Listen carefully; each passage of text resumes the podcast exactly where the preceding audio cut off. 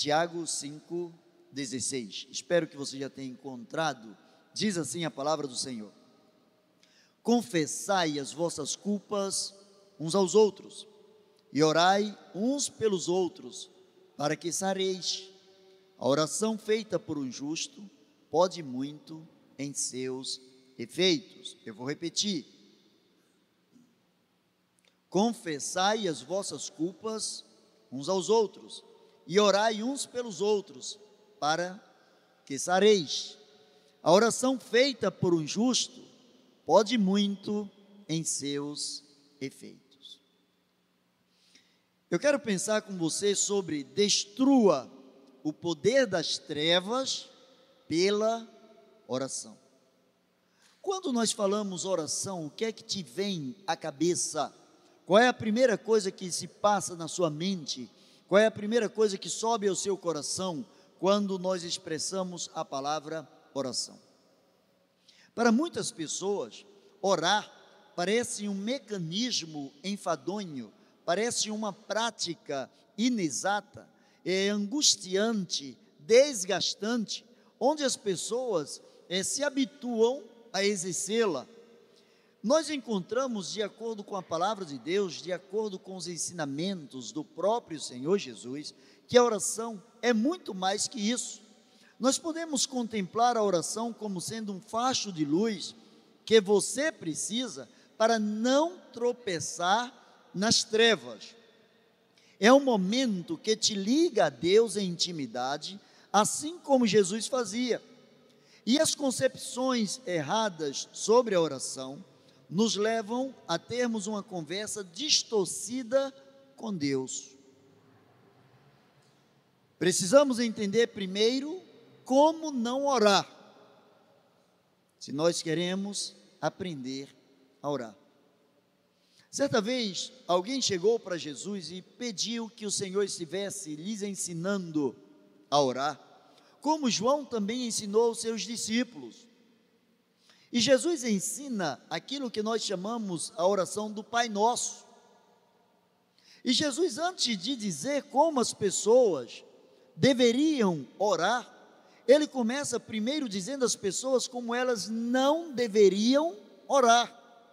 E ele começa dizendo que uma oração para ser recebida pelo próprio Pai, ela não deve ser respaldada em vãs repetições, palavras aleatórias em que a mente apenas executa, em que a mente apenas expressa tais palavras, sem que tais palavras expressem o sentimento sincero do coração. Ele falou que a oração, ela precisa ser feita em secreto. Ou seja, ele começou a mostrar que a oração não deve buscar impressionar as pessoas. Porque existiam classes de religiosos, existiam pessoas no tempo de Jesus, os fariseus eram uma dessas classes, que eles gostavam de orar em praças públicas. Jesus não está limitando a oração apenas ao seu quarto. Jesus não está dizendo que você não pode orar em lugares abertos, em lugares públicos. Não é esta a veia, não é, não é este o foco da oração ensinada pelo Senhor Jesus. O que Jesus quis dizer com vocês não devem orar dessa forma é que a oração, ela precisa ser um ato de comunhão entre o coração do homem e o coração de Deus. É muito mais que um, um encontro casual, é muito mais que um ato religioso. É, antes de tudo, uma aproximação sincera, em que às vezes, às vezes, as palavras se fazem necessárias. A oração sincera, ela é compreendida pelo próprio Deus, até porque diz a palavra de Deus que o Espírito Santo é ele quem intercede diante de Deus pelas nossas fraquezas, porque nós não sabemos orar, não sabemos pedir o que convém. Na realidade, Deus não está atento às palavras que saem das nossas bocas, mas à intenção do nosso coração. É por isso que algumas orações é, algumas pessoas, quando se expressam diante de Deus, não sentem resposta a tais orações, porque foram orações mecanizadas, foram orações automáticas, foram orações sem que o coração liberasse aquilo que ele verdadeiramente está sentindo. Por exemplo, dentro da oração do Pai Nosso, Jesus faz uma ressalva quando ele diz assim: perdoa as nossas dívidas assim como nós também perdoamos aqueles que nos têm ofendido. Portanto, oração, independente de ser atrás de um púlpito, numa praça, no quarto, na sala, no carro, em quaisquer outros lugares, a oração precisa primeiro ser colocada diante de Deus como um ato de integridade. Precisa ser, a oração precisa ser reveladora daquilo que está se processando dentro daquele que ora dentro do coração daquele que busca a palavra de Deus, a presença do Senhor. Porque a oração, antes de tudo, ela nos liberta das algemas. Há muitas pessoas algemadas em muitas áreas da vida, presas a muitas áreas da vida, porque ainda não aprenderam a orar. Por exemplo, há pessoas que estão presas às algemas da culpa. E a oração, dentre outras coisas, ela serve também para confessarmos os nossos pecados. A palavra do Senhor diz no texto que estamos tomando por base, Tiago 5,16: Confessai as vossas culpas uns aos outros e orai uns pelos outros, para que sareis. Quando nós confessamos as nossas culpas a Deus, nós somos perdoados, somos isentos, desde que esta confissão seja uma confissão sincera, seja uma confissão de arrependimento. Quando nós nos quebrantamos na presença do Senhor, Ele cancela o efeito do nosso pecado. Ele cancela os efeitos colaterais da nossa desobediência, do nosso ato de desobediência diante daquele padrão ético, moral e espiritual que ele mesmo determinou na sua palavra. Deus ele nos perdoa. Mas quando nós confessamos uns aos outros as nossas culpas, os nossos pecados, a palavra de Deus diz que nós somos sarados, curados. Só é sarado, só é curado quem está doente. Há muitas pessoas que oram mas estão doentes. Tem pessoas que estão com o coração cheio de mágoa e pedem a Deus perdão pelos seus pecados. Você já deve ter ouvido, ou ter visto, ou conversado com alguém que diz assim: Olha, eu não tenho nada contra A ou contra B, mas eu não quero mais ver A ou B na minha frente. Se eu não quero ver A ou B na minha frente, é porque eu não estou curado em relação à presença da pessoa A ou da pessoa B. E a oração, ela começa é, a revelar diante do Senhor a minha culpa. O próprio Senhor, na oração é, que ele intitulou como Pai Nosso, que nós é, chamamos de Pai Nosso, ele diz: Porque se vocês perdoarem aos homens as suas ofensas, o vosso Pai também vos perdoará as vossas ofensas. Mas se vocês não perdoarem aos homens as vossas ofensas, tampouco o vosso Pai vos perdoará as vossas ofensas. E aí existe a necessidade da confissão dos nossos pecados, a confissão da nossa culpa diante de alguém. Precisamos nos abrir com alguém, só precisamos saber com quem podemos nos abrir. O povo de Deus, preste bem atenção que eu vou falar aqui. A igreja, a igreja do Senhor, independentemente de rótulo denominacional, independente de congregação, independente de número de pessoas que compõem esta ou aquela igreja local, a igreja do Senhor, como organismo vivo, como corpo de Cristo aqui na terra, deveria ser, antes de tudo, um grande hospital, onde as pessoas pudessem ter a certeza de que suas feridas seriam saradas. que suas culpas seriam retiradas à medida em que elas confessassem umas às outras as suas culpas. Mas porque hoje não vemos com facilidade alguém chegar, por exemplo, à frente de uma congregação, à frente de um grupo e revelar o seu pecado?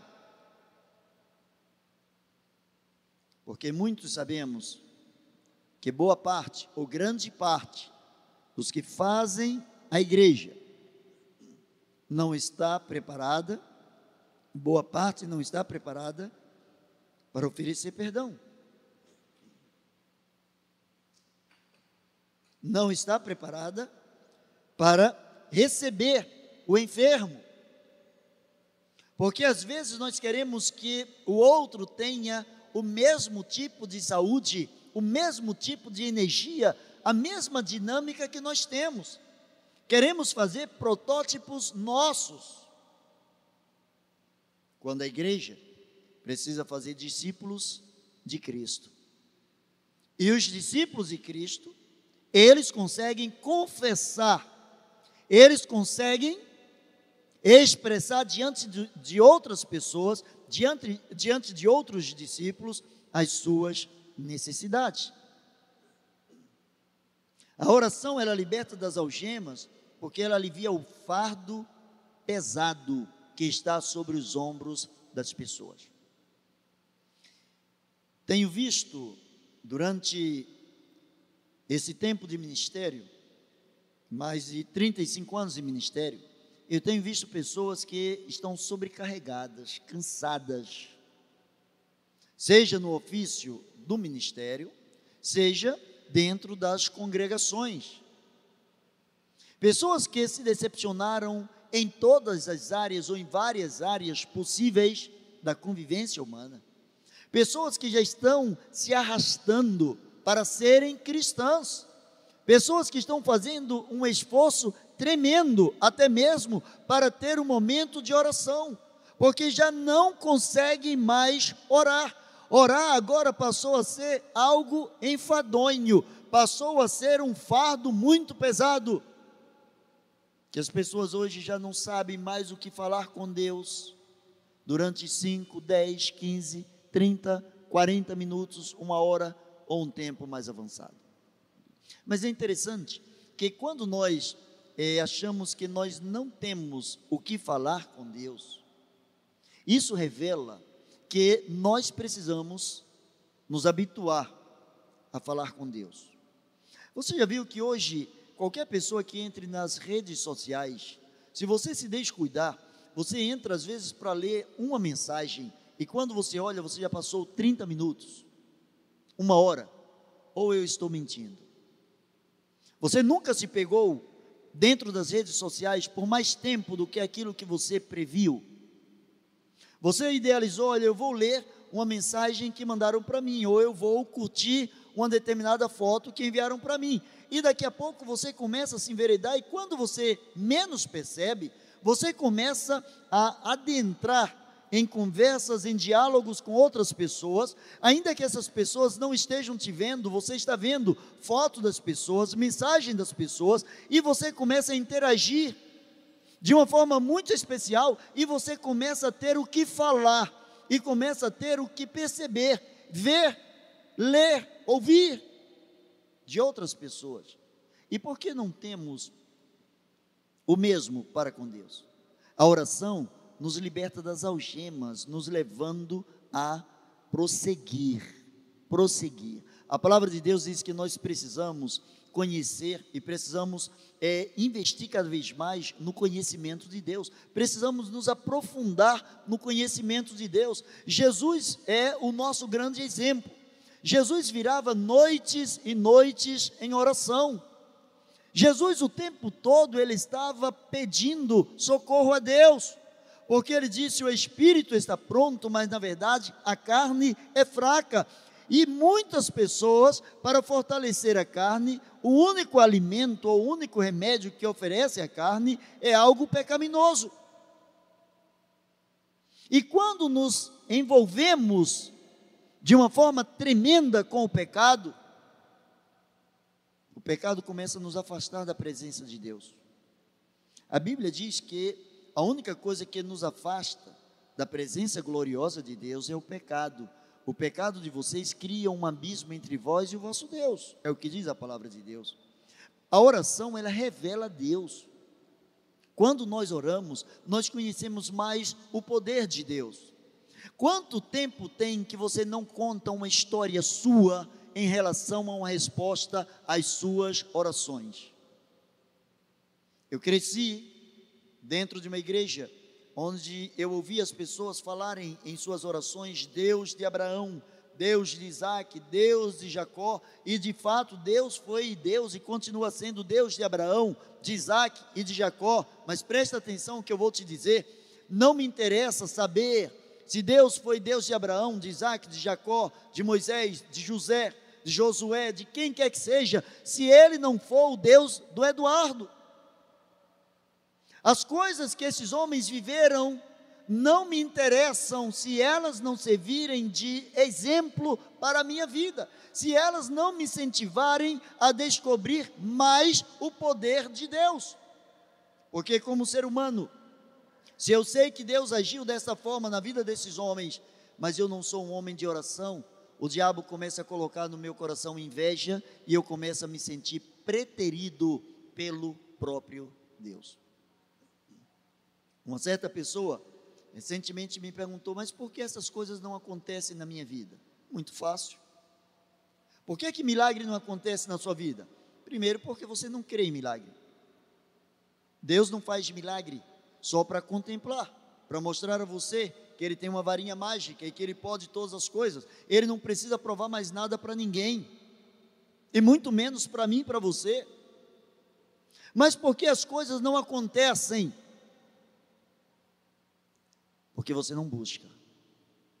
O próprio Senhor falou sobre a oração, ele diz assim: Pedi e dá-se-vos-á. Buscai e achareis. Batei e abri-se-vos-á.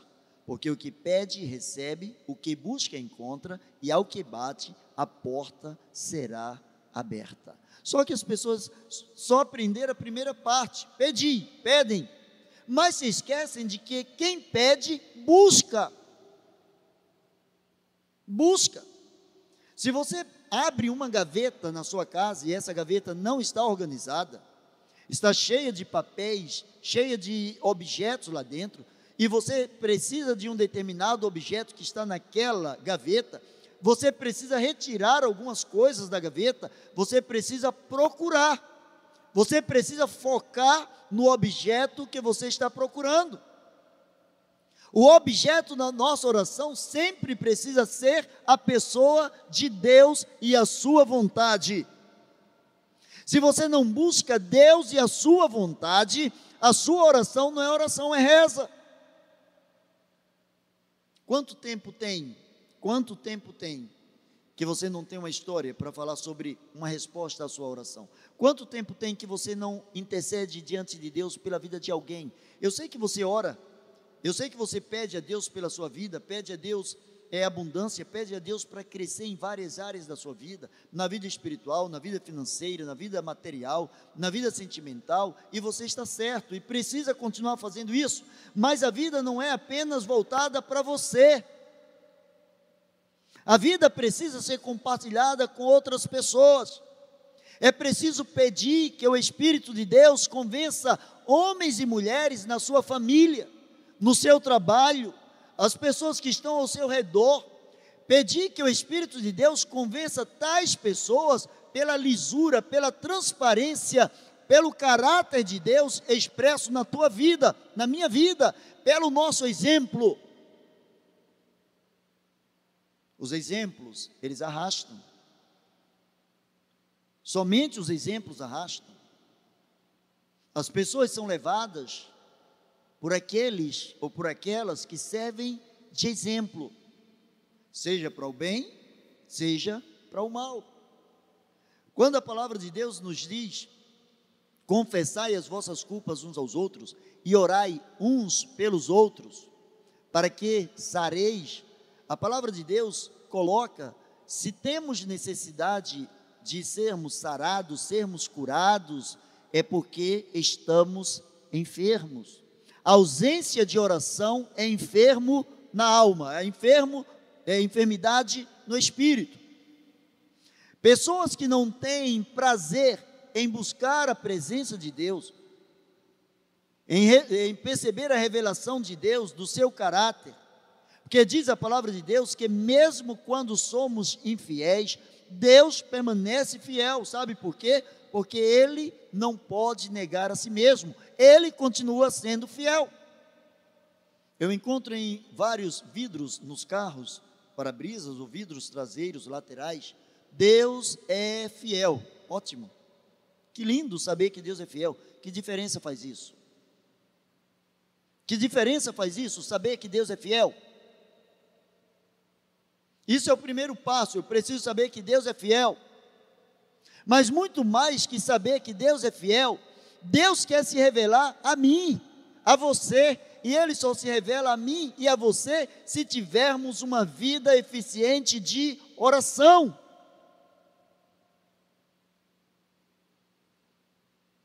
Quanto tempo por dia você consegue parar para falar com Deus? Não estou falando das horas de refeições, não, porque até quem me conhece sabe que na hora da refeição, minha oração é de 30, quando muito 30 segundos.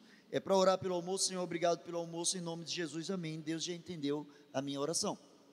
Mas eu estou falando de um lugar secreto, em que você senta com Ele, que você bate aquele papo com Ele, que você abre o seu coração, que você se derrama diante dEle em que muitas vezes as palavras não chegam à sua boca, não chegam à sua cabeça, mas o seu coração extrapola todo o conhecimento, o seu coração extrapola todos os limites e fala, se conecta com o coração de Deus e traz uma sensação de paz. Quanto tempo tem que você não vive isso? Recentemente eu ouvi de uma irmã uma frase que eu gostei de ter ouvido. Ela disse assim: Eu estou com saudade de mim no passado. Eu posso ser melhor do que o que eu sou hoje. Uma pessoa que está respaldada pela humildade. Ela sabe que em algum momento da vida ela decresceu na vida espiritual. E ora, quando nós reconhecemos o nosso decréscimo, isso já é um grande avanço. Isso já é um grande avanço. Quando nós começamos a descobrir que existem falhas em nossas vidas, isso já é um grande avanço. Porque quem nos convence do pecado, quem nos convence da justiça, do juízo, não é outro senão o Espírito Santo de Deus, o mesmo que intercede pelas nossas fraquezas. Geralmente nós encontramos pessoas que dizem assim: Senhor, eu quero ser um cristão melhor.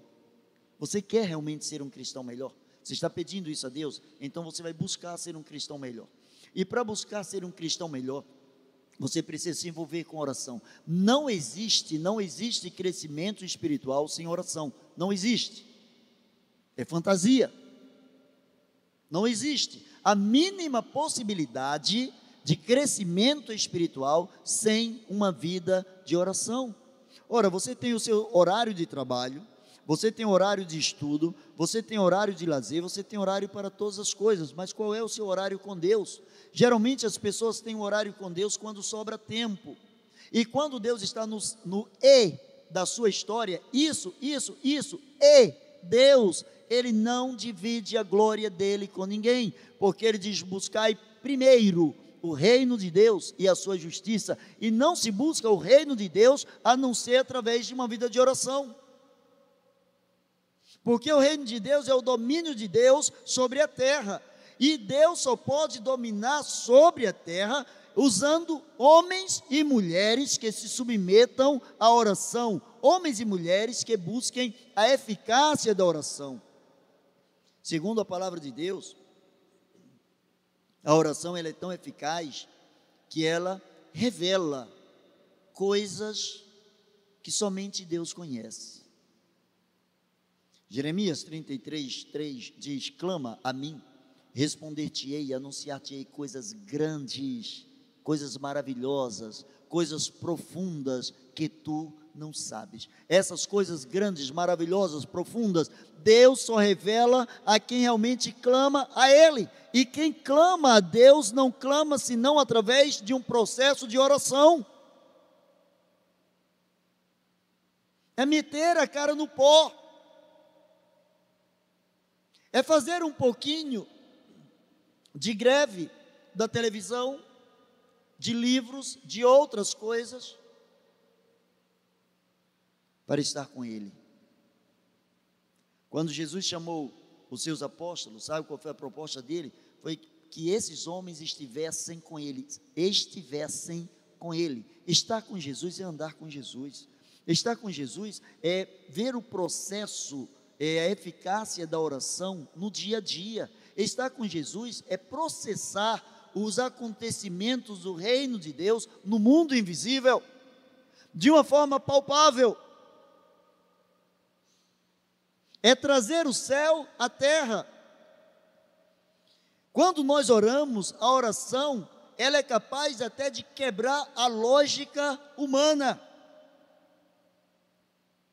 A lógica humana. Quando necessário, Deus quebra a lógica humana tudo para responder uma oração. Eu encontro em Josué capítulo 10, versículo 13, Josué 10, 13, a Bíblia dizendo o seguinte: O sol ficou parado e a lua também parou, até que o povo se vingou dos seus inimigos. Estas palavras estão escritas no livro dos justos. O sol ficou parado no meio do céu e atrasou a sua descida por quase um dia inteiro. Veja o poder da oração. Josué estava ali com homens e mulheres buscando a presença do Senhor.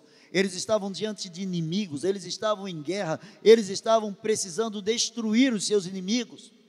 Eles não podiam é, adentrar à noite, eles não podiam partir para a escuridão, eles precisavam, eles tinham muitos inimigos, eles precisavam destruir os seus inimigos. E eles começaram a orar, e sabe o que Deus fez? Durante quase um dia inteiro, o sol parou. Deus segurou o sol. Deus segurou o sol. Para que dentro daquele dia, o sol ficou parado, a lua também parou, até que o povo se vingou dos seus inimigos. O grande problema, preste bem atenção ao que eu vou te falar agora. A Bíblia diz que até que o povo se vingou dos seus inimigos. Mas sabe por que o povo se vingou dos seus inimigos? Porque o povo estava dependendo de Deus. Deus deu os inimigos nas mãos do seu povo. O grande problema é que hoje nós chegamos diante de Deus e apresentamos os nossos inimigos e nós queremos nos vingar. O coração que ora pouco é um coração vingativo, porque ele só processa as coisas no âmbito mental. Ele só processa as coisas dentro de uma escala humana.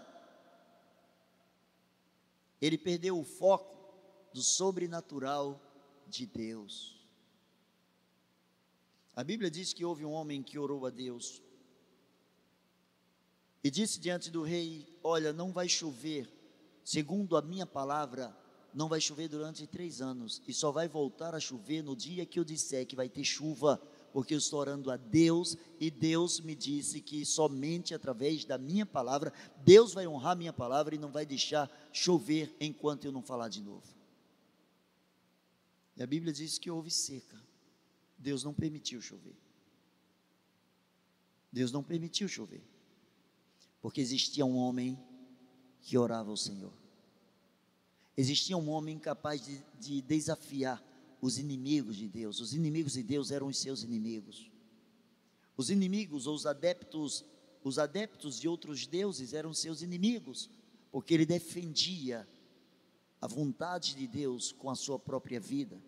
Esse homem orou, esse homem é, chamou 450 oponentes e ele disse: Vocês vão ver quem verdadeiramente é Deus. E ele orou, e diz a palavra de Deus que Deus mandou é, fogo do céu, Deus mandou a chuva depois da sua palavra. Precisamos acreditar no Deus de Elias, no Deus de Josué, mas esse Deus de Elias e Deus de Josué é o Deus de José, da Maria, do Antônio, do Eduardo, é o seu Deus. Não tem nenhuma diferença, é o mesmo Deus. Para concluir, quando nós oramos, Deus revela até os pecados que são imperceptíveis. Imperceptíveis. Às vezes, o ser humano já está numa letargia tão grande, já está numa paralisia espiritual tão grande, que já não percebe mais, já não tem mais sensibilidade ao que é certo e o que é errado. Ele já trocou o que diz a palavra de Deus por aquele velho pronome, é, é, provérbio popular: todo mundo faz. Isso é normal. Todo mundo faz, o seu nome não é todo mundo. O seu nome também não é ninguém. Ainda que todos façam, você não precisa fazer. Ainda que ninguém faça, você precisa fazer. Sabe o que diferenciava esses homens, Josué, Elias, José, Jeremias e tantos outros? Eles não dependiam de outros para serem servos do Senhor eles dependiam única e exclusivamente do poder da oração. Eles buscavam, eles é, pescrutavam a cada milímetro, eles estavam pesquisando a cada instante como está mais perto da presença do Senhor. E para concluir, por maior que sejam as nossas trevas, a oração ilumina o caminho de quem se utiliza dela para se achegar a Deus. A oração é como uma lanterna. Você pode estar em meio a um escuro. Se você acender, se você ligar uma lanterna, não importa quão, quão densas sejam aquelas trevas, aquela lanterna ela vai iluminar até um certo local, até um certo ponto, ela vai afugentar as trevas. Quando nós oramos, as trevas são afugentadas. Quando nós oramos, os nossos corações são purificados. Quando nós oramos, nós temos uma conversa dinâmica com Deus.